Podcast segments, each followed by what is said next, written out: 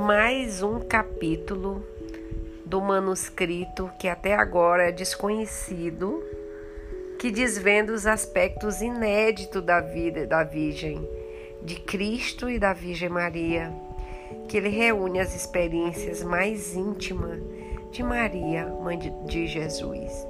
É o Evangelho secreto da Virgem Maria. E nós estamos no capítulo Educar a Deus. Nosso regresso a Nazaré causou sensação. Havia mais de cinco anos que não recebia notícias nossas. Inclusive, alguns achávamos que tinham morrido. A história de minha gravidez prematura foi esquecida, ou pelo menos ninguém se lembrou dela.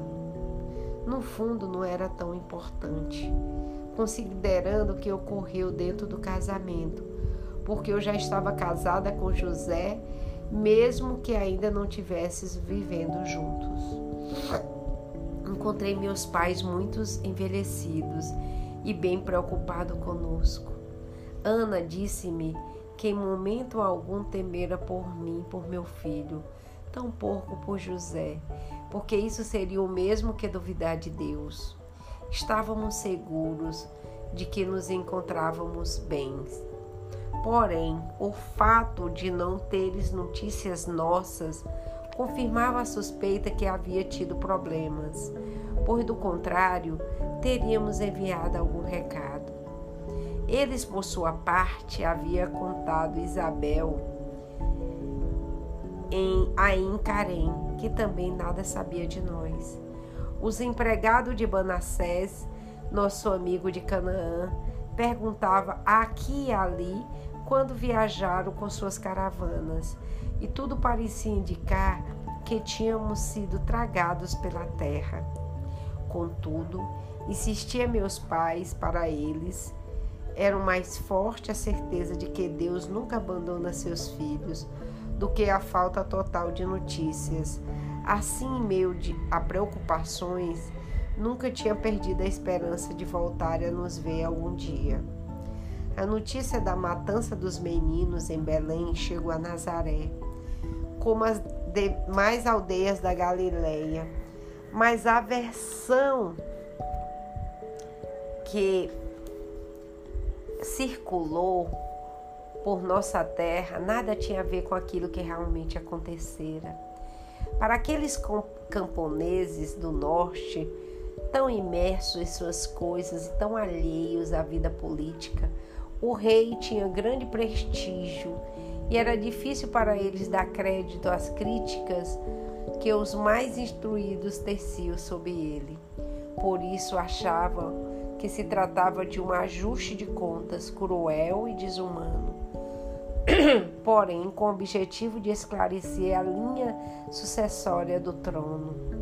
Inclusive, disse-me Joaquim Alguém tentou justificar a ação, alegando que havia, assim havia menos pretendentes e que não correríamos o risco de uma guerra civil. Em Nazaré, ninguém suspeitou que pudéssemos estar implicados na terrível matança e que algum dia Herodes nos tivesse procurado para acabar com Jesus. Contamos a todo a parte da verdade que achamos mais prudente para justificar de algum modo nossa ausência. E assim dizemos que José fora chamado ao Egito por um poderoso senhor que lhe oferecera um bom trabalho e que, acabado o serviço, o havia despedido, dizendo que poderia regressar de novo para sua terra. Como não vimos mal equipados, já que José soubera aumentar moderadamente os bens que os magos nos deixaram, foi fácil acreditar.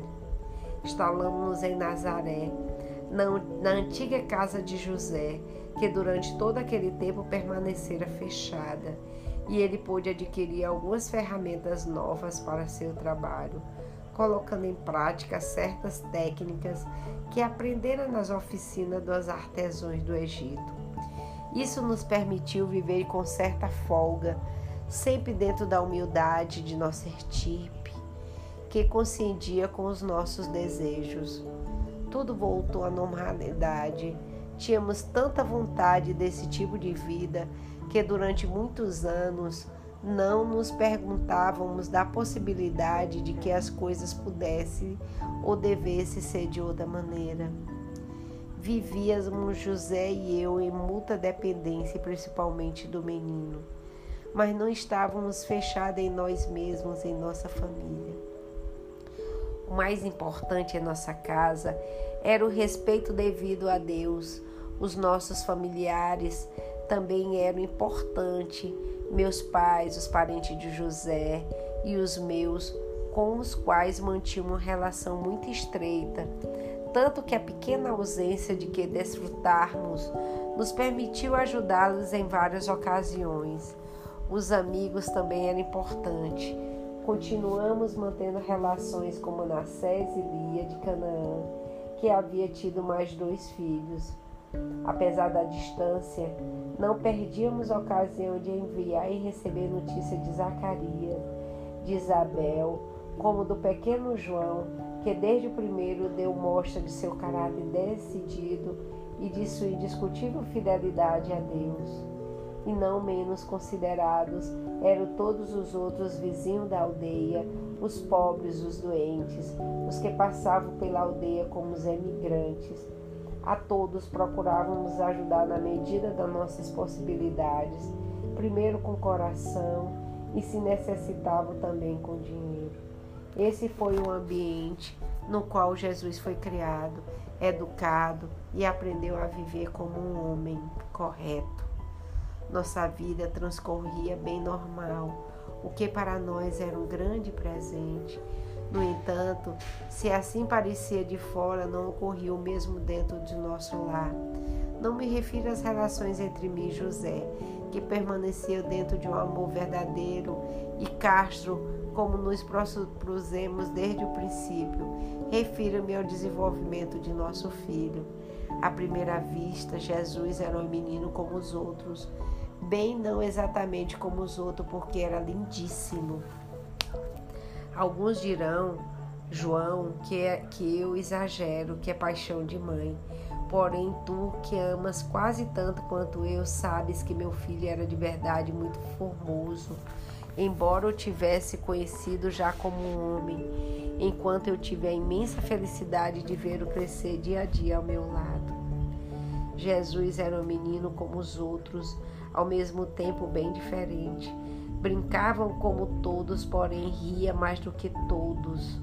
Ele era mais facilmente se tornava chefe de sua turma, mas se negava a isso quando tinha que enfrentar outro menino que aspirava os mesmos objetivos.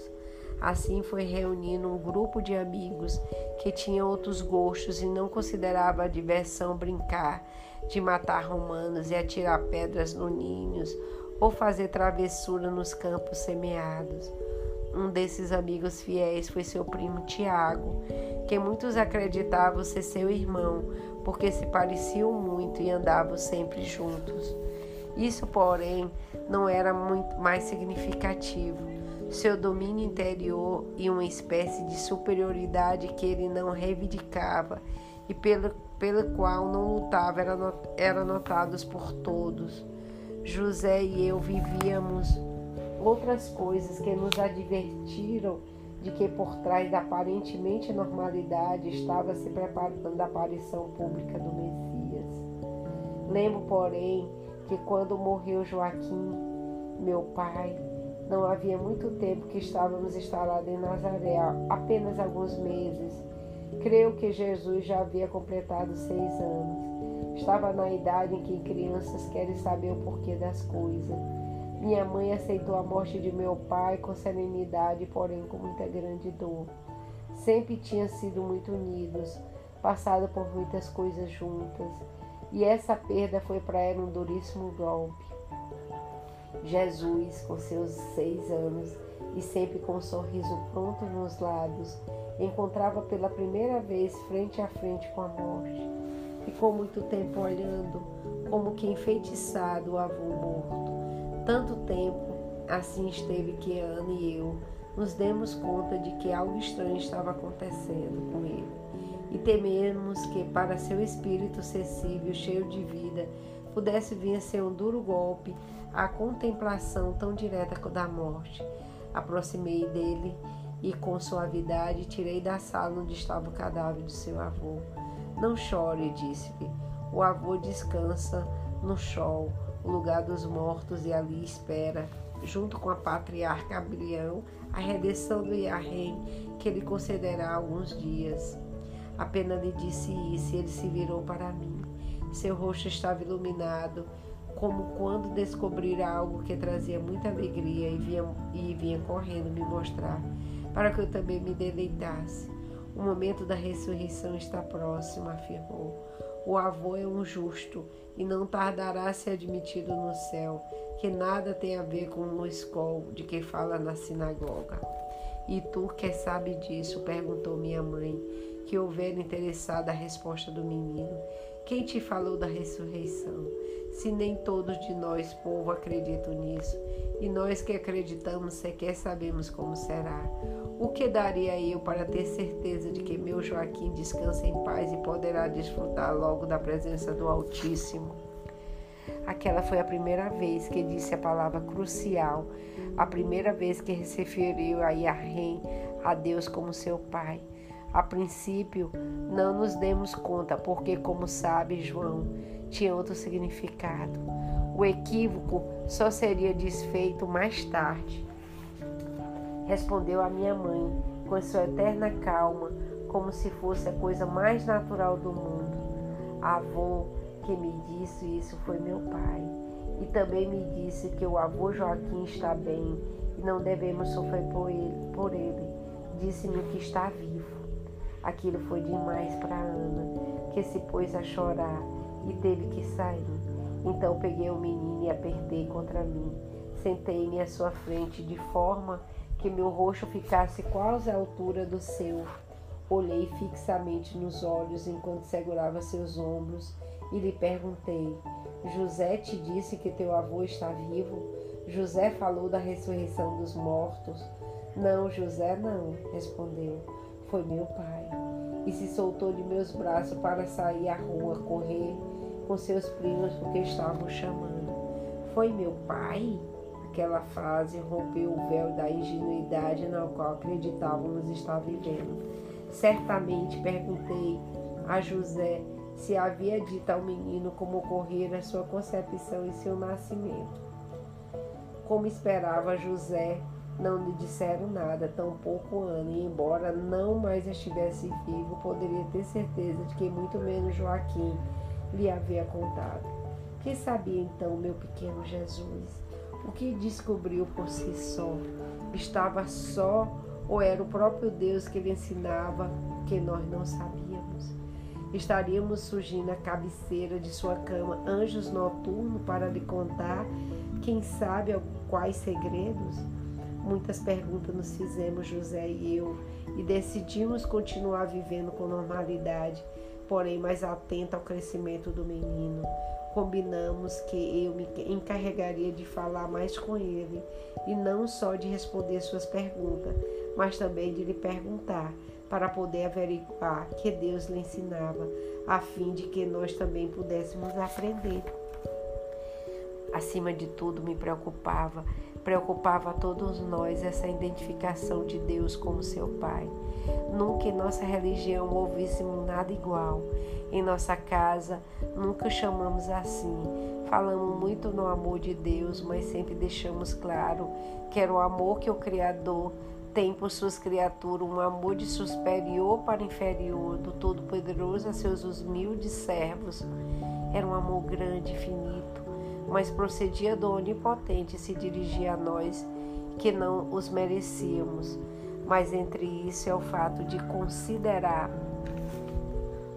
Deus como um pai, havia um abismo.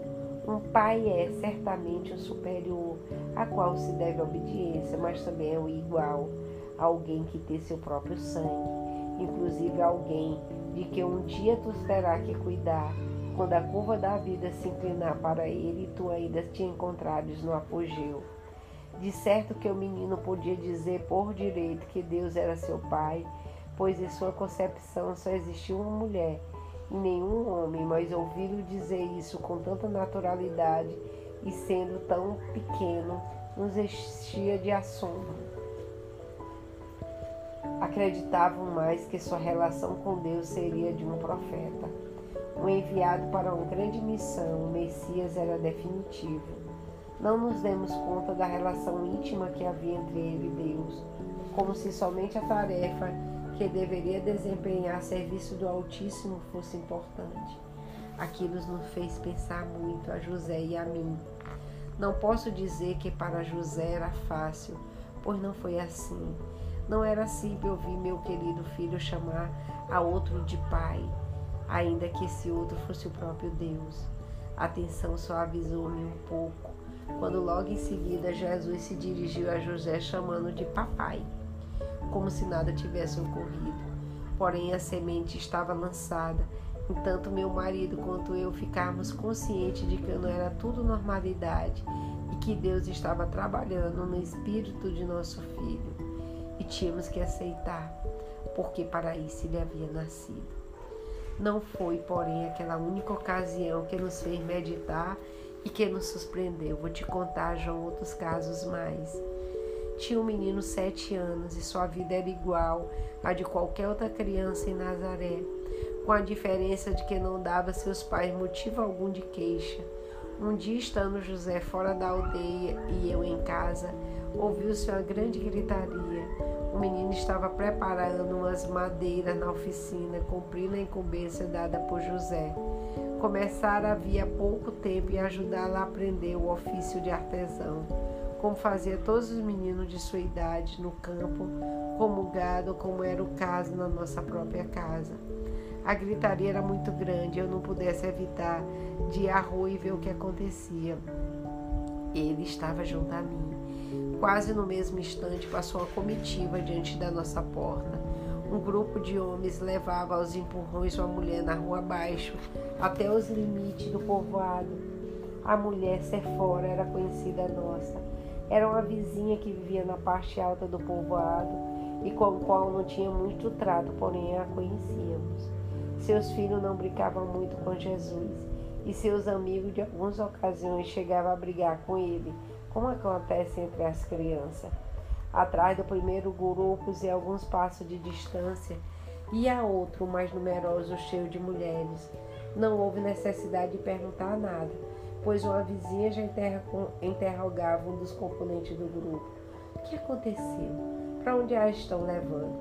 Na verdade, a resposta, a resposta era óbvia. óbvia. Pregaram-na pregaram em adultério, respondeu o homem e vai receber o castigo que a lei estabelece para aqueles que enganam seu marido. O rabino já era um homem bom, ancião, que tivesse no voado durante anos. Ditou a sentença e vamos apredejá-la. Assim serviram de lição às outras, para que aproveita do fato de seus maridos estarem fora trabalhando, ou padecendo sob o jugo romano para se portarem como rameiras. De fato, Sephora enganava seu marido com o vizinho e aproveitava quando ele ia ao campo para receber o outro em casa. Finalmente chegaram os rumores ao enganado que preparava uma armadilha pegou os dois no pior momento.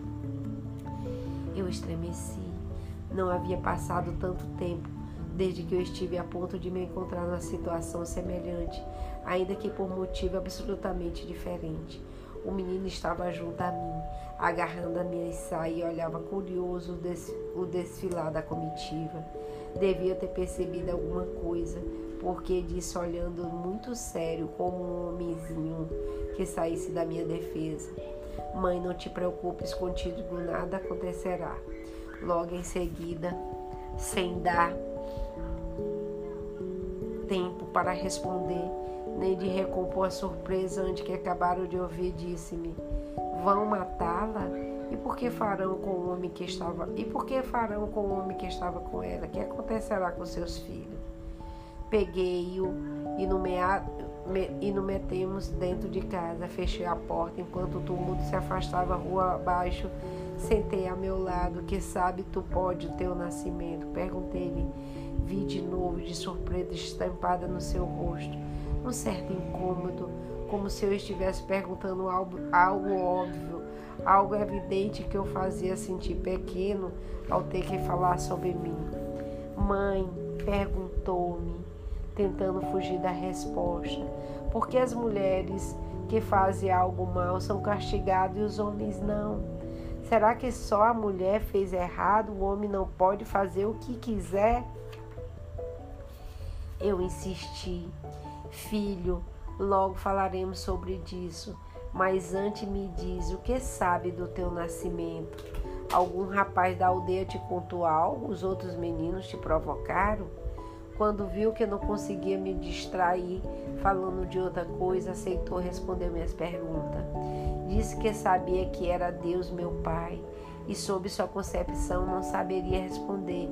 Inclusive, perguntou-me se havia acontecido algo extraordinário. Apenas insistiu em dizer que Deus era meu pai, era seu pai e que José também era, mas de outra maneira. Logo, um pouco constrangido, voltou a perguntar o porquê do castigo se dava à mulher surpreendida em adultério. Compreendi que o mesmo mistério ainda não fora revelado em sua plenitude, porém, pouco a pouco a borboleta estava saindo da crisália e não demoraria muito para compreender quem era e para que tinha vindo. Compreendi e me assustei. Era um menino, um menino de sete anos, era frágil demais para meter-me na luta do mundo dos homens. Assim pedi a Deus que lhe desse mais tempo antes de iniciar a missão que o anjo anunciava e o velho Simeão profetizava no seu tempo. Mas não tive tempo de refletir. Jesus me sacudia inquieto, repetindo a pergunta, cuja resposta era urgente para ele. Assim tive que dizer alguma coisa. Primeiro tentei dar-lhe a resposta que nem a mim satisfazia. Fazem isso para que sirva de exemplo às outras mulheres, evitando que engane seus maridos. Por que então os maridos não fazem o mesmo para que sirva de exemplo e ninguém engane sua mulher? Os homens podem pecar e as mulheres não, replicou. Já sabe, João, que em nosso povo se, te, se disser que é importante é encontrar a pergunta adequada e não a resposta. Meu filho era um autêntico israelita que sabia levar na garra o fio da questão até encontrar o que estava procurando. Assim não tive outro remédio senão continuar respondendo suas perguntas. Tentei o sentido tradicional que todos os se empregam para, para justificar a diferença do trato entre o homem e a mulher. Quando compreendi que aquilo não provia de Deus e que, portanto, eu não devia dizer nem ele escutar, então afirmei: são costumes antigos que algum dia Deus fará com que mudem. Na verdade, meu filho, o pecado é o mesmo no homem e na mulher. Porém, se ela faz o mal enganando seu marido, como todos os homens, ela faz o mesmo com respeito à sua esposa. Todos deveriam sofrer o mesmo castigo, e esse não deveria ser nenhum caso tão terrível, embora não se possa ignorar o delito como se nada tivesse acontecido. Aquela resposta pareceu deixá-lo satisfeito. Com um gesto rápido, como se de repente seu interesse mudasse de objetivo, me abraçou, me beijou e disse: Seja como for, menos mal que a ti não aconteceu nada e foi para a rua procurar seus primos. O beijo ainda me acariciava o rosto e ele está, não estava comigo, mas estava suas últimas palavras semelhante a que me havia dirigido no princípio de nossa conversa. Evidentemente, Deus lhe havia contado algo ele não te queria falar e quem não sabe não conseguia entender. Limitando as, as intuições que mais tarde se tornaria consciente, Talvez eu devesse tentar ajudá-la a compreender, falando que, com clareza de sua origem, às vezes dava-me medo e vergonha. E José, naquela ocasião, não me serviu muito, porque ele se atrevia menos do que a dizer algo e muito menos opinar sobre o que havia dito. Decidimos esperar um pouco mais e continuar atentos aos que passavam na alma de nosso filho. O que se passara, no entanto, para nós é um mistério. o menino era normal, que aparentemente nada acontecia, nada até de repente ocorria alguma coisa. Pouco mês após o caso de Cefola, que estava eu recolhendo água na fonte, que existe parte baixo do povoado, junto ao caminho, ele estava comigo. Tinha completado oito anos e estava forte, ajudando-me ajudando nesta e outras tarefas da casa. Embora já começasse a sair à sinagoga com o pai e a ouvir os outros meninos dizer que não devia fazer trabalho de mulheres. Ele, como disse João, estava naquela manhã comigo. Já havia enchido dois jarros grandes, o que devia ser carregado por mim, e estava enchendo os dois pequenos para ele. Nisso ouvimos pelo caminho a cantiga dos leprosos. Ouve-se de longe como manda a lei para que as pessoas possam se afastar dele e não se contaminar com a terrível doença. Nunca entraram nos nossos povoados.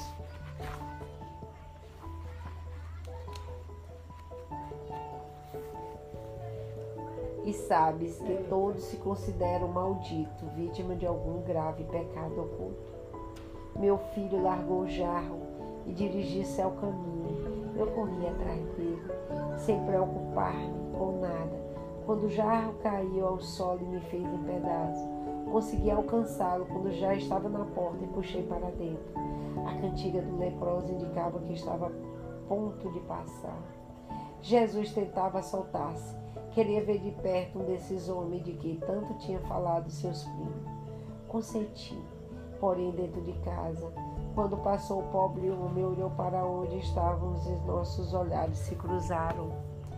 Naquele momento, o menino deu um puxão, de, puxão e se soltou dos meus braços. Sem que pudesse fazer alguma coisa, apesar do meu grito, correu até o leproso. Ao chegar, parou. O homem também parou inclusive retrocedeu, consciente de que aquele menino que desconhecia o perigo que corria se aproximasse. Os dois se olharam e Jesus perguntou: Como te chama? Por que estás assim?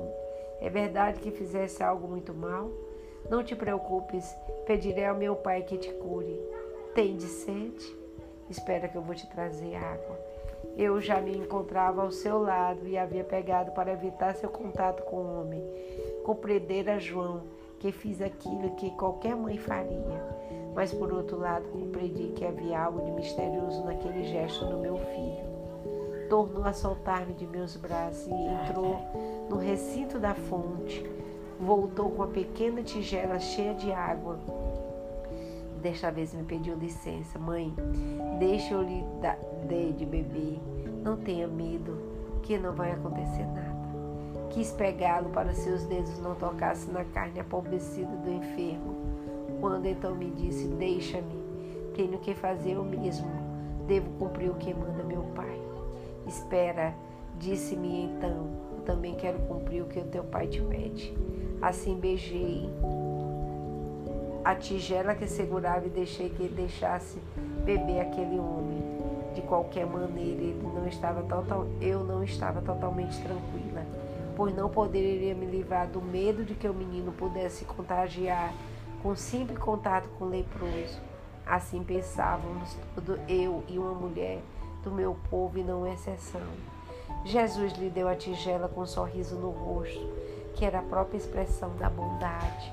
O leproso estava estranhando tanta amabilidade, pois os próximos que recebia era comida e bebida que algumas boas pessoas deixavam no caminho, mas sem se aproximar dele. Eu mesma já fiz isso em diversas ocasiões e às vezes Jesus me acompanhara, embora nunca tivesse visto um leproso de perto. O doente pegou a tigela e esboço de sorriso iluminou sua face. Foi quando estremeci porque o menino acariciou sua mão enquanto deixava que pegasse o recipiente. O leproso bebeu e me pediu permissão para ficar com a tigela. Obrigado, disse. Faz muito tempo que eu não sou tratada assim. Obrigada a ti, pequeno. Quem a gente bendiga, pois creio que fizesse isso porque levas em teus olhos a bondade e a paz. Deu-me a volta e foi embora. Enquanto se afastava, notei que estava mais ereto com o passo mais firme, como se tivesse recuperado de dignidade. Dia depois chegou a Nazaré a notícia de que um leproso se havia curado milagrosamente ao beber água da nossa fonte, dizendo ter lhe parecido dois anjos, que na forma de menino, outro na forma de mulher, lhe deram de beber em uma tigela que ainda conservava. O povo não gostou nada disso, porque a notícia se divulgou por toda a região e eram muitos leprosos que acudiam à fonte para ver se com eles também acontecia o mesmo. Foi solicitando a autoridade que colocasse os homens armados pelo caminho para que Nazaré não se convertesse em um local de peregrinação dos enfermos. Sabe do leproso? me perguntou Jesus, muito contente. O menino do povoado, como os outros habitantes de Nazaré, não falava de outra coisa. É o nosso, exclamou. Curou-se. Eu pedi a meu pai que fizesse isso e ele me ouviu. Estou muito contente, mãe. Faltou-me pouco para chorar da forma que tive que me sentar. Novamente o mistério batia à porta da nossa casa e dessa vez, como no tempo que levava dentro de mim, minhas orações serviram para salvar o filho de Lia. Manifestava atrás de uma cura extraordinária o verdadeiro sinal do poder de Deus, embora agora houvesse algo mais. Meu filho me ensinou que não existe barreira para o amor, que o verdadeiro milagre está em romper barreiras. E esse é mais um capítulo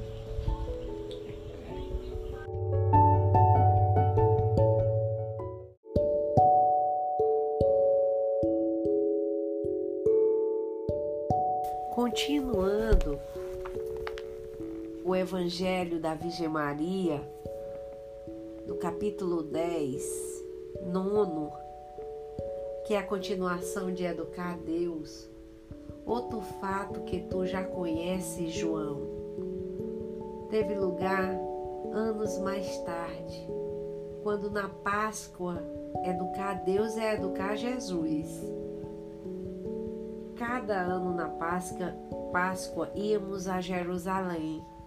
Nem todos o faziam, mas para nós era muito importante.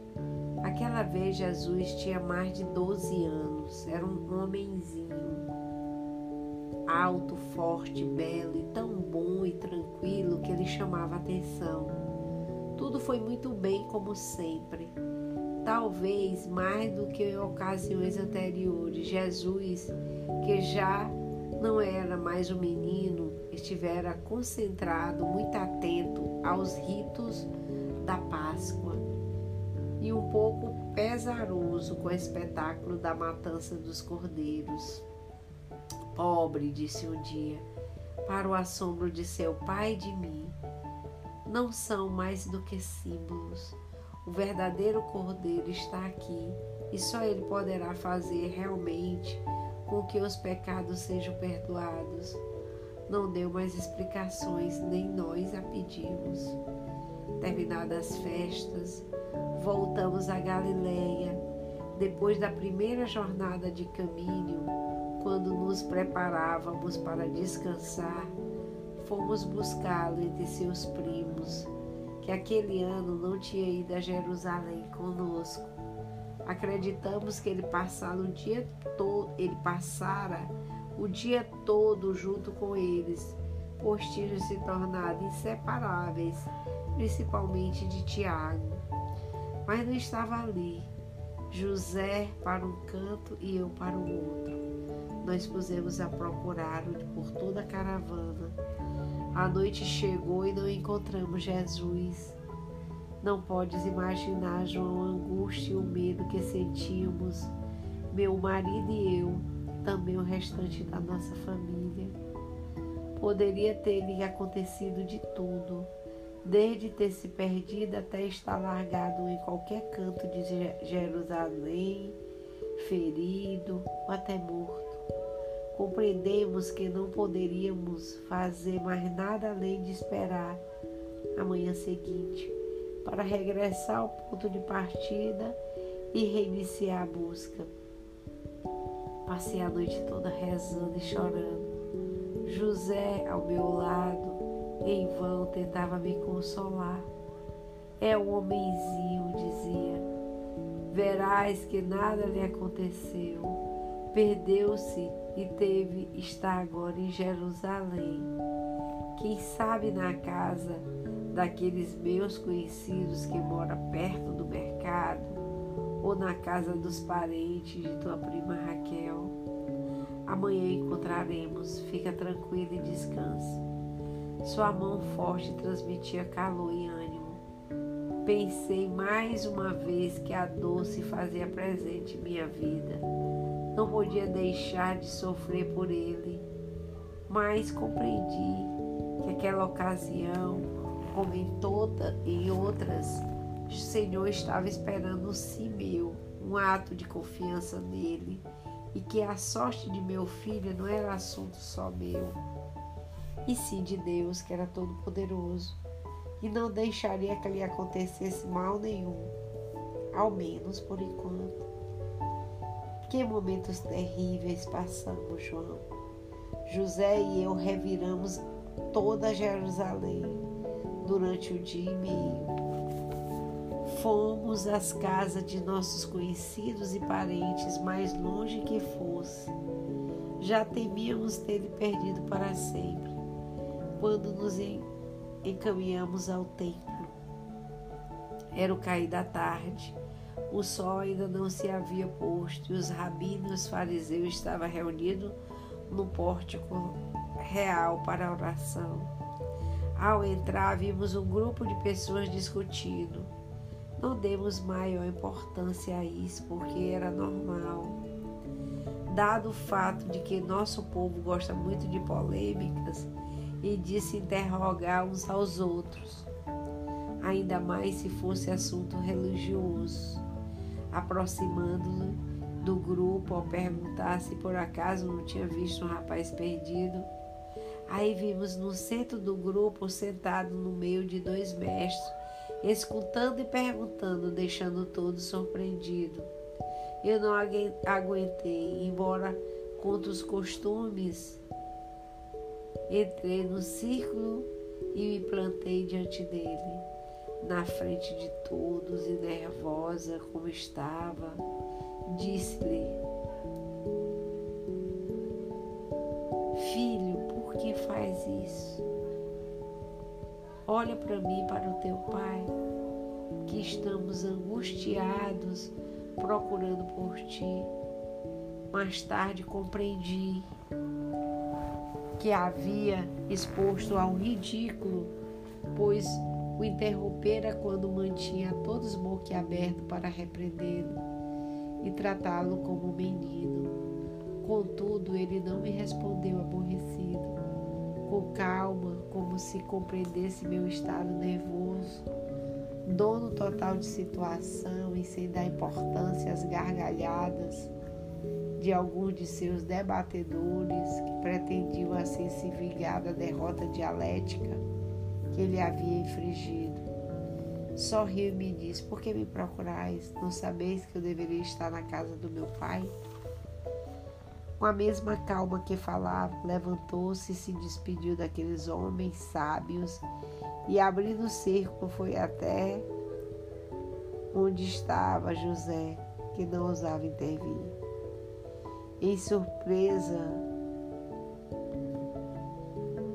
em surpresa, segui rapidamente. Enquanto o grupo se desfazia atrás de nós, saímos os três em silêncio do pórtico real e empreendemos o regresso da nossa casa. O mistério, João, sempre vê um mistério envolvendo a sua figura. E todos nós, mas um mistério que se tornava cada vez mais tênue, que cada dia era inundado pela luz que se esforçava para mantê-lo. A todos, a começar por nós. Mas isso, querido rapaz, contarei amanhã. Então foi isso que Jesus foi visto na casa de Deus pregando com todos os discípulos.